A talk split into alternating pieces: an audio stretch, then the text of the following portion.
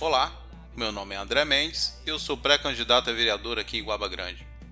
Seja bem-vindo ao meu podcast, onde eu falo de assuntos relacionados à nossa querida Iguaba Grande. O tema de hoje é sobre como devemos proceder com as nossas reclamações referente aos serviços públicos. Nós, cidadãos, precisamos saber reclamar dos serviços públicos que não são satisfatórios. A nossa reclamação é uma importante manifestação que pode auxiliar no aprimoramento de serviço público, isso quando a municipalidade trata as reclamações como oportunidades e não como um problema a ser evitado. Nós ainda não abandonamos o mau hábito de usar as mídias sociais para fazer as nossas reclamações. Porém, se elas não forem formalizadas junto a quem é de direito fiscalizar ou resolver o problema, isso não gera resultado. Vou dar um exemplo que aconteceu aqui na nossa cidade. Um pouco antes do Procon de Guaba Grande ser efetivamente inaugurado em abril desse ano, houve um pico de reclamações relacionadas à prática de preços abusivos de alguns produtos nos estabelecimentos comerciais. Isso logo no início da pandemia. Muita exaltação, acusações, né, que as empresas só visam explorar os consumidores, que a prefeitura tinha que tornar providências e etc. Por outro lado, houve postagem orientando que os consumidores procurassem o Ministério Público para reclamar e ainda fornecer um telefone e e-mail. Para confirmar a minha desconfiança que havia mais barulho do que pessoas realmente dispostas a defender o interesse coletivo, eu enviei um requerimento ao Ministério Público do Rio de Janeiro perguntando a quantidade de denúncias relacionadas às práticas abusivas de preços na nossa cidade. Não obtive surpresa nenhuma com a resposta. Simplesmente, só existia uma única reclamação formal naquele órgão, muito embora nas mídias sociais pude ver várias pessoas reclamando e muitas outras fazendo couro. Confirmava-se, portanto, que o mau hábito de ficar atrás do teclado do celular ou do computador reclamando nas mídias sociais não traz resultados. O que traz resultado é a ação, é a atitude de todos nós cidadãos. Para atender às demandas de reclamações, entre outras, a municipalidade possui uma ouvidoria geral, uma ouvidoria da saúde e em abril efetivamente inaugurou o PROCON. As ouvidorias recebem manifestações de elogio, reclamação, dúvida, etc. E o PROCON tem como objetivos principais orientar, educar, proteger e defender os consumidores contra abusos praticados pelos fornecedores de bens e serviços nas relações de consumo.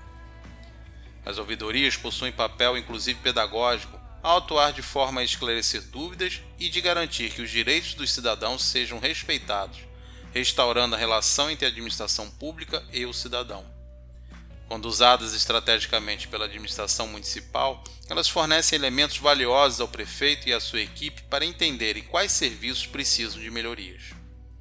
Infelizmente, a divulgação desses canais de comunicação nunca foi contínua a ponto de se criar o hábito do uso pelos cidadãos. Eu também não poderia deixar de lembrar que os vereadores deveriam ser os primeiros a fiscalizar o funcionamento das ouvidorias e também do PROCON. Se eu fosse vereador, extrairia desses canais de comunicação informações importantes para me orientar no processo de fiscalização.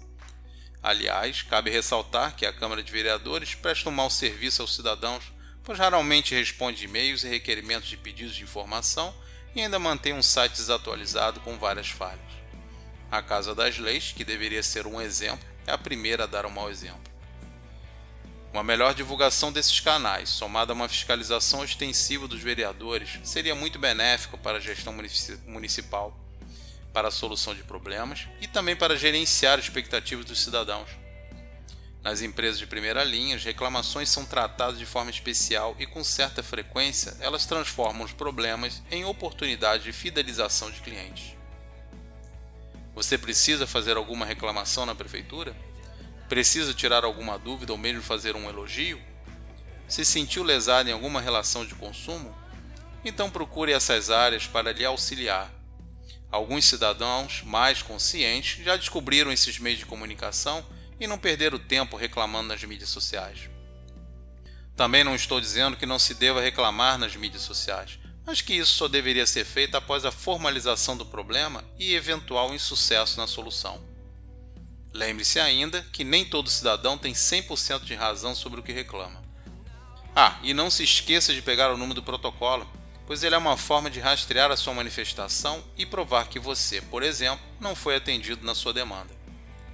Dependendo da gravidade do assunto, você poderá reclamar na ouvidoria do Ministério Público, mas lhe adianto que será necessário que antes você tenha tentado soluções através da ouvidoria ou mesmo do PROCON. Reclamações sem embasamento, sem provas suficientes, não serão deferidas por esse órgão de justiça. Bom, é isso.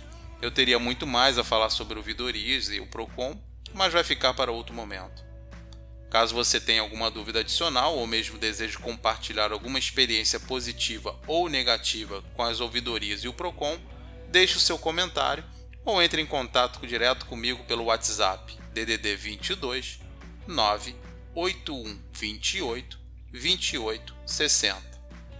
Muito obrigado pela sua audiência e se você gostou desse conteúdo, agradeço se puder compartilhar. Até o próximo episódio.